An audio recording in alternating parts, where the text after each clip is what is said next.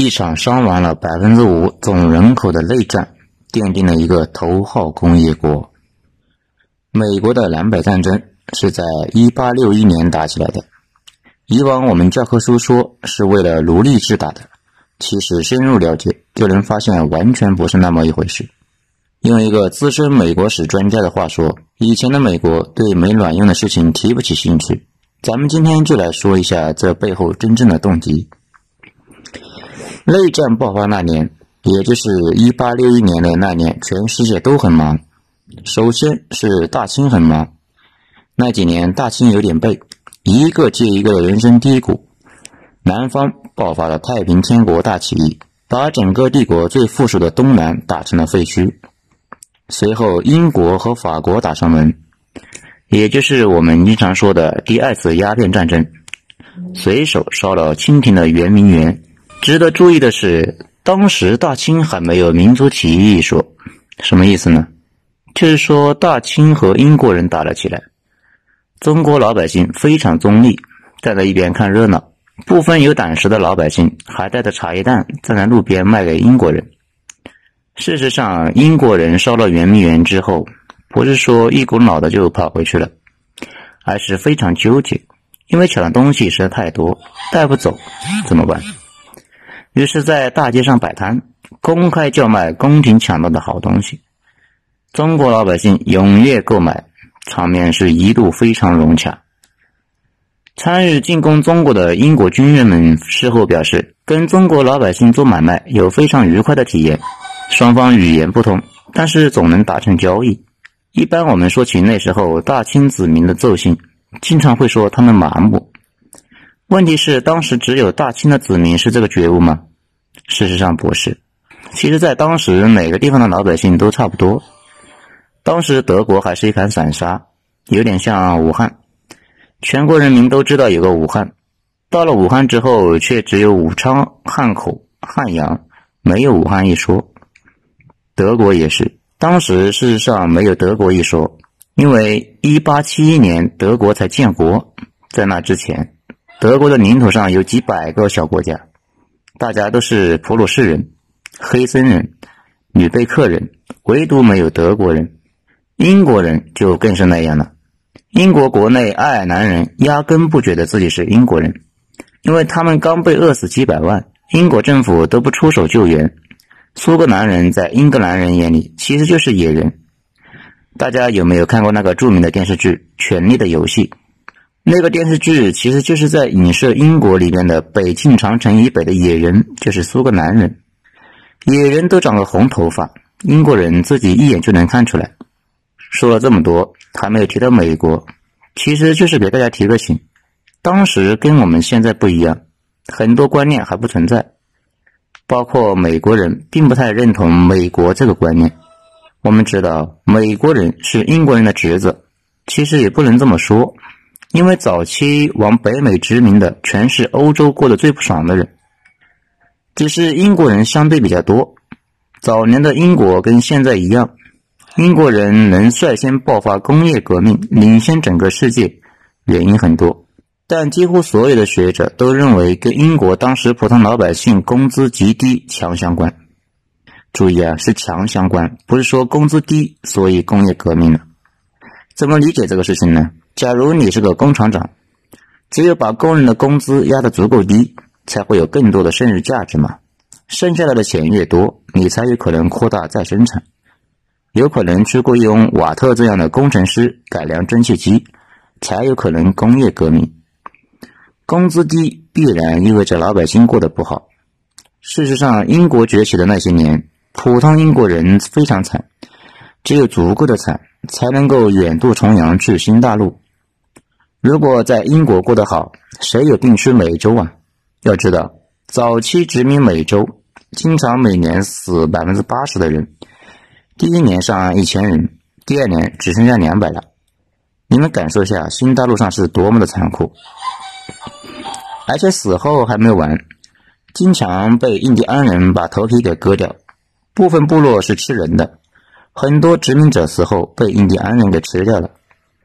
我国前些年发展快速，也严重依赖工资低这一点，大家拿着欧美百分之一的工资拼命生产，把生产出来东西再卖出去，扩大再生产，拿到钱后搞研发，搞产业升级。嗯，整体的进步和个体的福祉往往不一致，这一点想必大家都有体会。但是如果不积蓄，把钱都消耗掉，国家最后就会成了南美和非洲那样，永世不得超生。大家慢慢就会发现，强国都是对别人狠，对自己更狠。为啥法国人在美洲没有建立像英国人那样的丰功伟绩呢？美国顶级历史学家斯塔夫里阿诺斯说：“当时法国人刚搞完大革命，普通老百姓把贵族、地主、富农全家全部给拖上了断头台，大家把贵族的地给分了，过上了相对幸福的生活，在家有吃有喝，老婆孩子热炕头，谁还有病去美洲亡命呢？前几年一度很火的那一本《旧制度与大革命》。”说的就是法国人在大革命后反思，是不是杀地主和富农杀的太狠了点？下次杀的时候是不是应该温和点？我们之前讲过，西班牙人是最先到的美洲，却一直在南美折腾，基本没有涉足北美，这又是怎么回事呢？因为西班牙人主要是去挖钱，美洲的好东西都在南美，金矿、银矿、贩毒都在南美。南美的环境也很好，其实就是人种不行。现在美国那块地唯一的特点就是平坦，龙卷风多，适合种地。英国人去美洲建立的第一个殖民地，比西班牙人晚了将近一百年。整个美洲的好地方基本都被占了，他们只好去北美种地，不太赚钱，但玩的是越来越大。后来把英国政府赶出美洲，也就是我们现在知道的美国。不过，美国建国的真实情况复杂一些。独立战争是一七八三年打完的，决定成立美国政府制会议是在一七八七年在费城胜利召开的。中间这四年，美国是没有联邦政府的，也没有中央政府。这也好理解，美洲大陆上的刁民受不了英国人的压迫，所以出钱出枪打败了英国人。英国人走了，如果立刻搞个政府骑在自己头上，那成了啥？所以美国先贤们觉得不搞中央政府挺好。但是事情很快就有了新的变化，阶级斗争也有了新的动向。因为有些人奔走相告，强烈要求搞个中央政府，这就比较奇怪了。怎么回事呢？原来打独立战争的时候，当时的华盛顿他们一伙是没有钱的，没钱干个屁的革命嘛。所以就向普通老百姓借钱，这就是美国第一批国债。嗯，美国的国债早于美国政府，当时发了无数的国债。但是战争期间，大家的抗英热情高，也就无所谓。很多人回家树难，借就借了。华盛顿他们拿走了钱，留了一张纸条，上面写着：“收了一百块钱，打完仗如数奉还。”可是等打完仗之后，去哪里找钱呢？这些借条就成了废纸，这时候就有人脑子活，发现了一个财路，低价将这些借条收回去。比如一百块钱的借条，大家本来都觉得成了废纸，现在就有人以两块钱回收，就赶紧卖给他。就这样，有部分人通过少量的钱回收了天量的债券。这些人强烈要求成立中央政府，顺便成立财政部。由中央政府向老百姓征税还钱，这些人的数量倒是不大，但是能量巨大。加上一些其他的次要原因，轰轰烈烈的会议就搞了起来。主张全额还钱的汉密尔顿成了美国第一任财政部长。当时的财政库放着就是这些债券。这个汉密尔顿后来印在了美国的货币上。如果大家非常想了解这段历史，可以看看这本书，絮絮叨叨的，不过把这些事情说得很全面。书是美国人自己写的，你要是不相信，我也就没办法。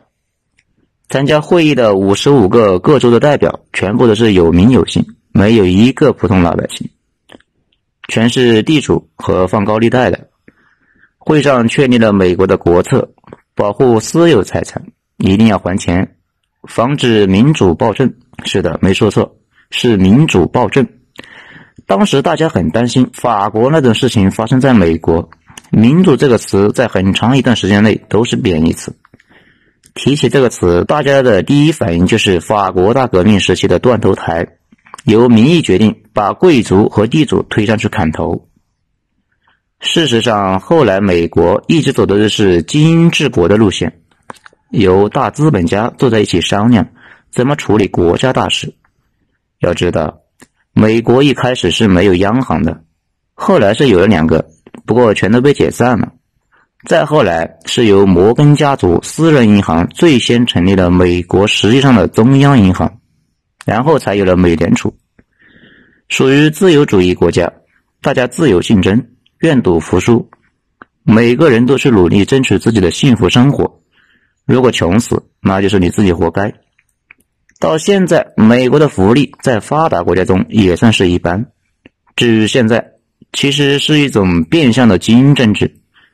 总统大选也是找两个精英让大家选，防止大家把歌星选上去。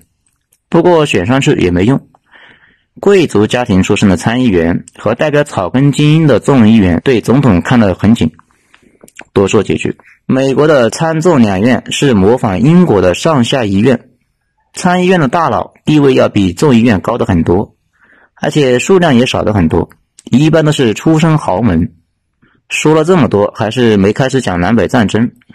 其实就是想说，从美国一七八七年成立中央政府，一直到南北战争爆发前的一八六一年，这八十年间，美国的政府变化不大，总统可有可无，有啥事大资本家、大种植园主会坐在一起想办法。而且资本家也分成两种，一种是南方种棉花的。另一种是北方搞汽修的，也就是造马车、造船、生产各种工业品的工业商主。我们现在说的是奴隶，也就是黑奴。当时都在南方奴隶主的庄园里面种棉花。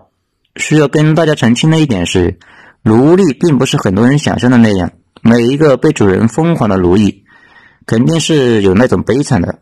但是不是常态呢？我说一件事情，大家就能知道为啥了。当时一个黑奴在市场上卖一千八百美元，一千八其实不太好描述，大概值多少钱？大概相当于北方一个技术工三年的工资。有学者认为可以理解成七八十万人民币。那么问题就来了，为什么这么贵呢？因为黑人身体好啊，不得病，买了就终身所有，相当于现在有钱人买了一辆奔驰 S 级的商务轿车。质量过硬，性价比不高，但是又耐用又可靠。你想想，他们会虐待自己是重资买的奔驰吗？事实上，南北战争结束后，南方几乎所有的黑奴继续以自由民的身份待在原主人家里，跟以前没啥区别，只是自由了。这一点可以看一看美国的那个电影《被拯救的江歌》，那里面把主奴的关系说得很清楚。主人可以随意的处死奴隶，不过一般情况下，主奴的关系是一种和谐的状态。毕竟奴隶心情不好，影响奴隶主赚钱。那这里就有了一个大问题：北方为什么这么在意奴隶这件事情呢？难道北方人民经历过社会主义改造，思想境界达到了新高度？肯定不是嘛。事实上，南方当时有虐待死奴的事情。北方经常也有黑人找不到工作、冻死街头的事情。北方人有那闲工夫去帮助北方的弱势群体，多好！而且解放黑奴后，不是说黑人和白人就平等了，直到上世纪一九六一年才废除一系列歧视黑人的隔离法案，整整一百年。所以这个就很难理解。我们说事出反常必有妖，那这个妖是什么呢？没错。就是钱，这个星球上绝大部分反常的事，都是因为没有领会钱是怎么起作用的。到了一八六一年，南北双方在钱的方面已经没法坐下来好好的做朋友了，必须得一方改造另一方，不然双方真的过不下去。这是怎么回事呢？我们先说一个名词，叫做剪刀差。这玩意一直都是发达国家剪发展中国家的羊毛的利器。比如那个著名的例子，早年日本人花了一百块从中国收了花生，然后在船上用机器把花生皮剥下来，做成了三合板卖回中国，卖一百二。这样不仅赚了花生仁，还赚了二十块。早年大英帝国捡全世界羊毛，就是靠着这招，从全世界各国廉价收羊毛、粮食、棉花、铁、铜，然后用机器做成布、自行车。卖回给各殖民地赚差价，最牛逼的当然是现在的芯片了。五十克沙子做成的芯片就可以换回五百吨的水泥回去。当时美国也面临这个问题，南方农场主和英国人打的是火热，亲如一家。黑人生产出来棉花后卖到英国，然后从英国造成各种好玩的工艺品。黑人那么贵，说明卖棉花也是暴利，说明英国人更是暴利。建国的前八十年，南方什么都没干，净忙活这事。但是北方发生了翻天覆地的变化。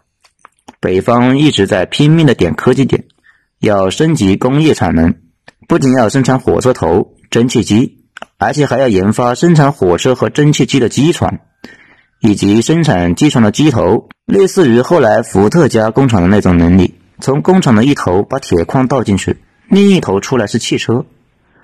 而南方农场主的意思是拿铁矿去换汽车，那么问题来了，北方自己搞研发升级，南方搞种植园，各玩各的，不是挺好吗？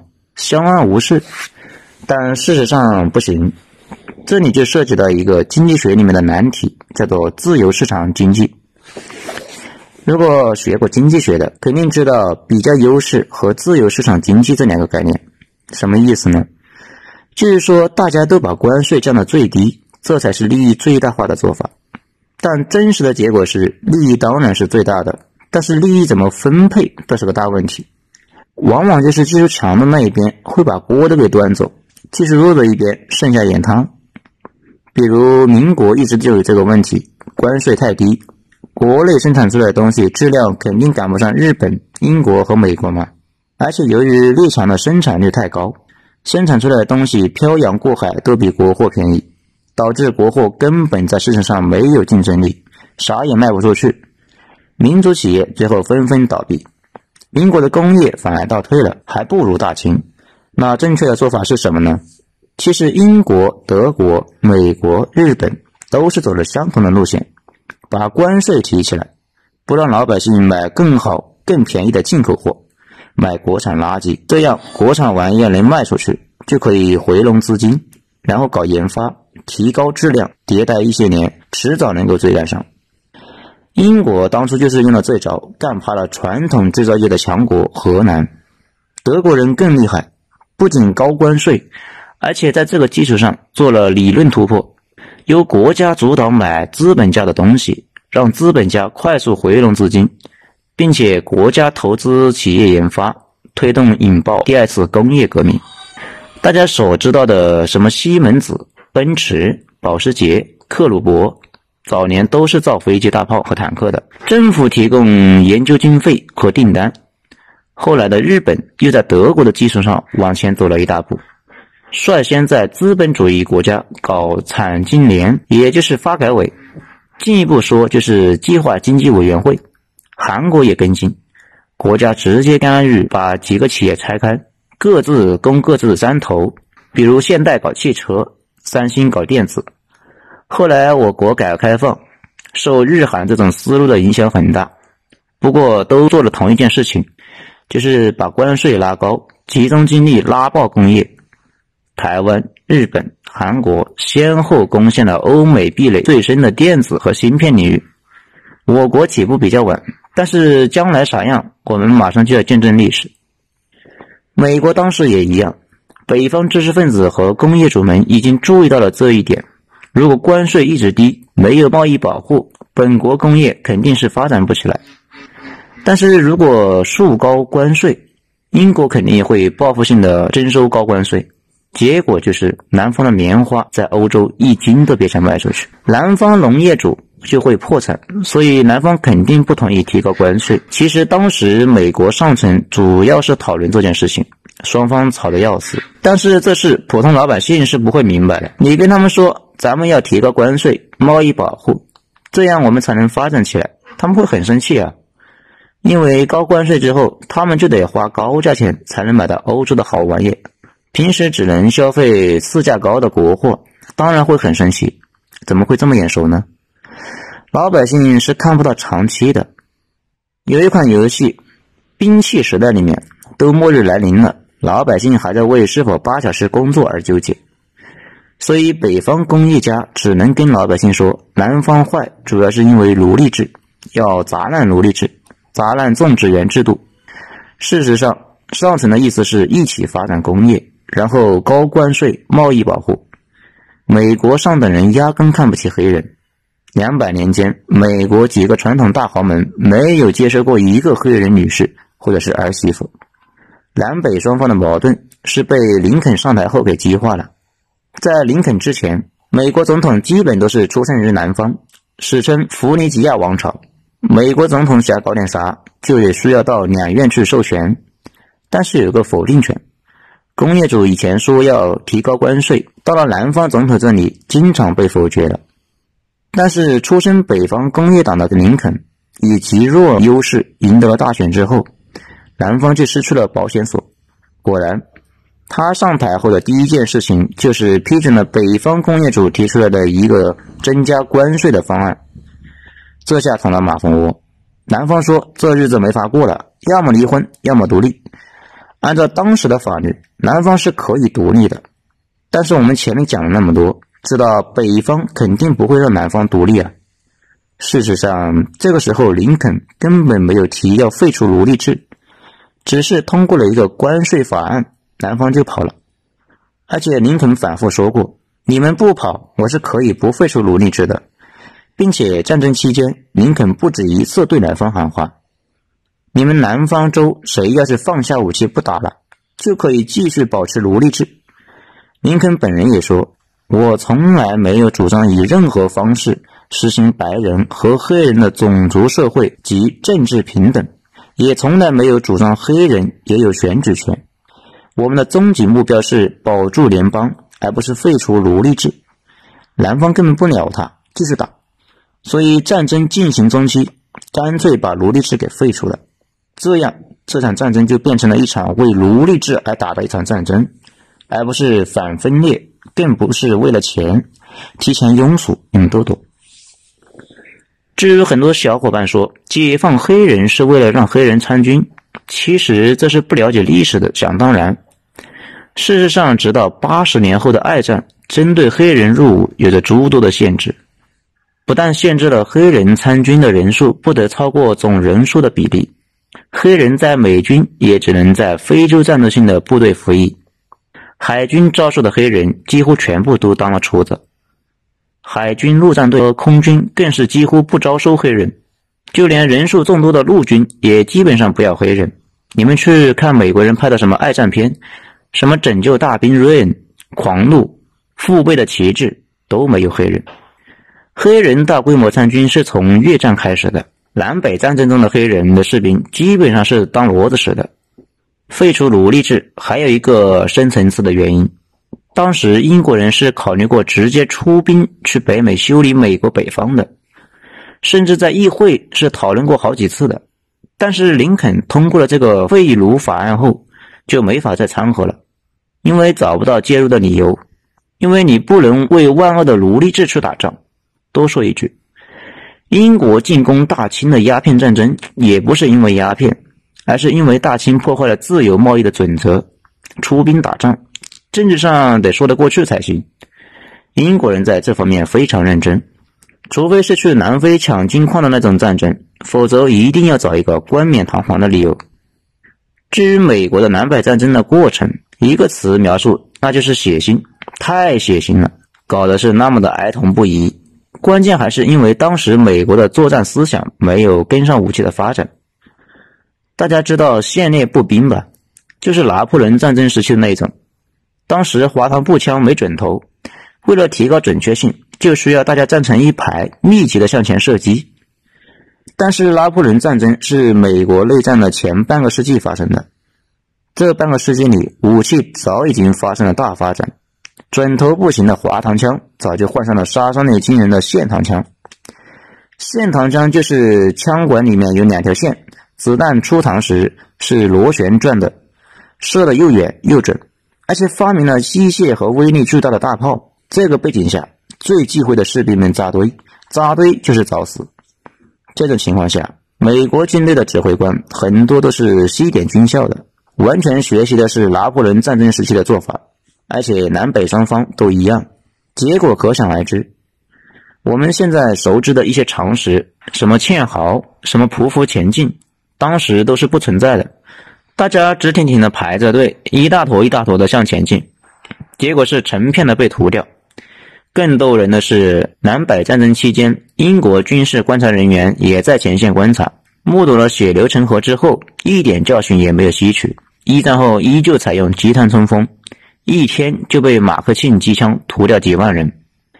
战争初期，林肯一方非常不给力，打不过南方。不过北方的实力雄厚，工业化战争嘛，北方有工业，而且人多，前后动员起来有四百万人。南方人少，只动员起来七八十万，所以北方打起来虎虎生威，而且开始学习英国人，在自己国土上面搞三光。北方名将，外号屠夫的谢尔曼带着大军直插南方腹地，在南方烧杀抢掠，执行了三光政策，以战养战，并且一把火烧了南方最富庶的亚特兰大。这一点有一本写的很一般的《数据之巅》那本书里面有提到过，南北战争中，北军攻入南方后，用大数据思维把南方最富庶的地方标志出来，然后画出了最短的路径，大军不带粮草，沿途烧杀抢掠，以战养战，完全把南方当敌国。谢尔曼将军搞三光，太牛逼，成功毁掉了南方的战争能力，挽救了国家。二战中，美军主张的坦克就叫谢尔曼，纪念老同志。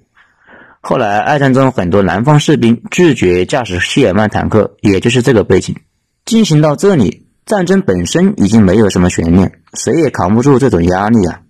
所以后来南军尽管一直是胜多败少，不过还是扛不住家园被破坏殆尽，最后放下武器不打了。南北战争就此结束。不过你去问美国南方人服不服，他们基本都不服，会说林肯是暴君，北方是强盗，黑人是奴隶，上帝果然惩罚了林肯。现在美国最保守、最歧视黑人、最爱枪、最迷信的州就是在南方。之前有一次去美国南方，看到他们的国旗，当时还挺纳闷，后来才知道这就是美国内战中南方举着的联邦旗。一场仗打下来，但是士兵阵亡上百万，比美军一战、二战、越战、朝鲜战争加起来都多。不过这场仗没有白打。战后，南方很多地主土地被没收，落后的产能被砸掉，空闲出来的土地修铁路、搞基建。战后那些年是美国发展最快的几十年。很多人说，南北战争就是一次深入骨髓的土改。嗯，发达国家都有土改，我们将来慢慢讲德国、日本、英国的土改。等到一八九四年，也就是战后的二十八年，美国经济已经成为了世界第一，关税持续维持高达百分之五十七，一直到二战结束后，彻底全方位的成为了世界第一，才开始鼓吹贸易自由、降关税。